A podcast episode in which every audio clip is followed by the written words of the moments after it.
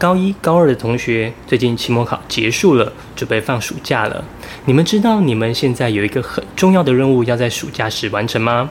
对，就是要在暑假期间把这学期的学习历程档案完成并且上传。但是暑假这么宝贵的时间，高一要出去玩，哎，不是，是参加活动。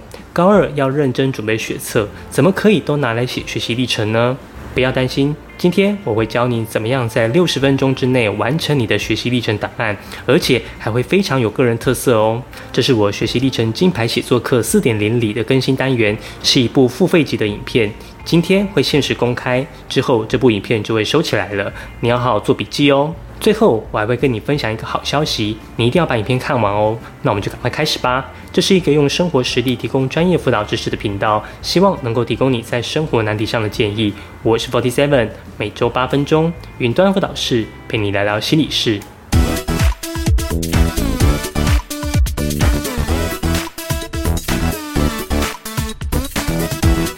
期末，我强烈建议同学要上传你的学习历程，因为如果你拖到考完学测后再去做，一来是因为记忆会模糊不好写，二来是时间不够，你没有时间去构思，你的学习历程会变得非常非常普通，普通到教授连五秒钟都懒得看。我今年有好几位高三的金牌学员，因为学测后才买我的课程，之前根本没有好好的写学习历程，后来他们把之前的档案给我看，几乎每位同学都被我要求要重写。为什么？因为每位同学的内容都太相似了，明明不同的学校，甚至不同的活动，内容居然有超高的重复率。什么学会团队合作，学会做简报，学会找资料，这些全部都被我推荐。我请他们全部重新改写，因为我知道这样的学习历程交出去完全没有任何的功能。但是当时时间很紧迫，又要重写十几份档案，怎么来得及？当然可以。他们可是我的金牌学员，所以我就提供他们一个书写框架，按照这个框架去写，每份档案几乎花不到一小时就可以完成。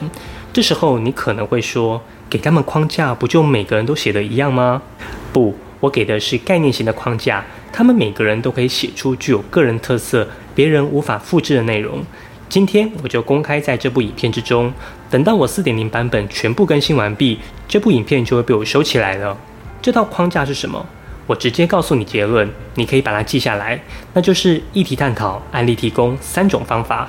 所谓议题探讨，是指你这篇档案要探讨什么样的议题，而且你需要一开始就写出来。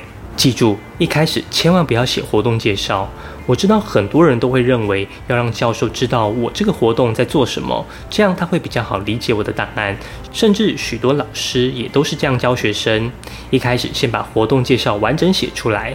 但我强烈建议不要这样做，因为以下两点：一、审查时间有限；二、活动介绍不清楚。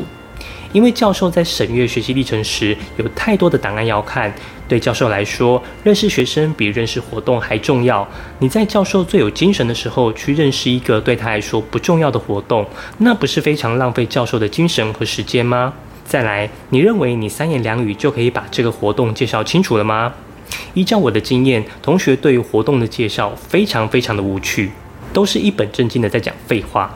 例如参加模拟联合国，你可能会这样介绍：这是一个扮演不同国家代表的模拟会议，我们会搜集各国资料，在会议中发表对于特定议题的看法。这个活动让我学习如何清楚表达自己的意见，并且聆听他国想法，提升我的国际眼界。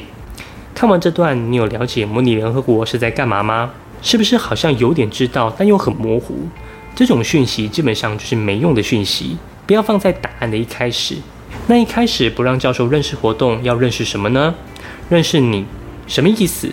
所谓认识你，不是叫你自我介绍，而是让教授在档案中认识你的想法。最好表现出你的想法，就是你准备探讨什么样的议题。模拟联合国比较容易有议题探讨，我们用比较难表现议题的学习历程来举例。例如，当卫生股长，卫生股长不就是监督大家打扫？惨一点就是自己回收打扫，能有什么议题探讨？当然可以，我们就来探讨从卫生股长学习专案管理。看到这个题目，你有没有瞬间觉得就高级起来了？而且，卫生股长跟专案管理有什么关系？这也太令人好奇了吧！教授的注意力马上就被你吸引住了。这个时候，你就在第一段写你认为卫生股长跟专案管理的关系，把你脑中的想法跟准备探讨的议题写出来。基本上到这边，这份档案已经在教授脑中留下深刻的印象，绝对是一份高分起跳的档案。第二点，案例提供，这时候你才要开始介绍你在这个活动中做什么。记住，内容还是以你为中心，绝对不要以活动为中心。我强烈建议你这时候要运用有效的说故事结构，因为故事是可以把你在当时担任卫生股长的情境三 D 立体化的刻在教授的脑海中。例如，当我被推选为卫生股长时，老师就赋予我一个任务，叫我必须要拿到全年级的卫生优良奖。但我评估一下班上的垃圾分类做得很差，很多垃圾都乱丢，大家都分不清楚哪些要回收，哪些不能回收，常常都是一个垃圾桶多到满出来，另外两个回收桶都不到三分之一。于是我决定找几个人组成一个回收宣导小组，等到班上学会垃圾分类后，这个小组就可以解散。这样的内容有没有就很清楚知道你如何透过卫生股长这个职位去学习专案管理？透过故事让教授与你过去的情境同步，是一种超越时空的呈现方法。但是说故事的方法很多，我在学习历程金牌写作课中也有提供几种有效的故事架构，你就按照我提供的架构书写，就会达到非常有效的效果。三三种方法，接下来这个地方是你档案含金量最高的部分，你要把你如何探讨这个议题或者解决这个议题的所有方法归纳成三点。例如，要筹划这个回收宣导小组不容易，因为大家都很忙。为了有效招募，我特别用三种策略来吸引人加入，分别是：一、奖励制度，参加宣导小组可以不用打扫；二、赋予权利，宣导小组成员就是管理阶层，可以指派区域打扫人员；三、限量报名，只提供三个参加名额。这时候，你有没有觉得这个卫生股长比班长还要厉害了？切记，一定要三点。人很奇怪，只要归纳成三点，就会变得很有料；两点就太少，四点以上就太多，没人想看。你一定要记住三这个魔幻数字。基本上，只要你参加的活动套用这个框架，就可以快速写出一份非常高水准的档案，不会浪费到你的时间。如果你需要有人帮你修改档案，提供书写方向，你也可以考虑加入我的学习历程金牌写作课，我就会变成你的专属学习历程指导教练，告诉你要如何修改学习历程哦。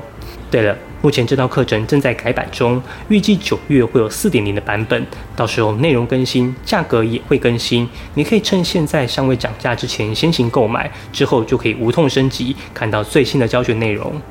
最后，我要分享一个讲座讯息。如果你看完今天的影片，还是不知道怎么写学习历程，我在七月一号星期六晚上九点三十分，也就是影片发布后一个半小时，我会跟 MathFlex 陈明老师合作办一场讲座，内容是六十分钟写完学习历程之高二暑假很宝贵讲座。可以帮助你更完整的写出具有高水准的学习历程。除了上述的框架技巧之外，还有一个压箱绝招，我会在讲座中公开。这场讲座不会重播，赶快到下面的描述栏参加讲座。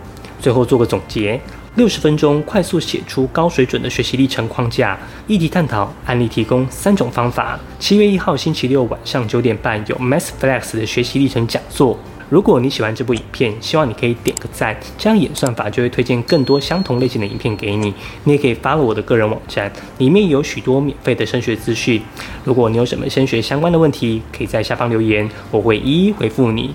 云端辅导室陪伴你生活大小事，我们下周见。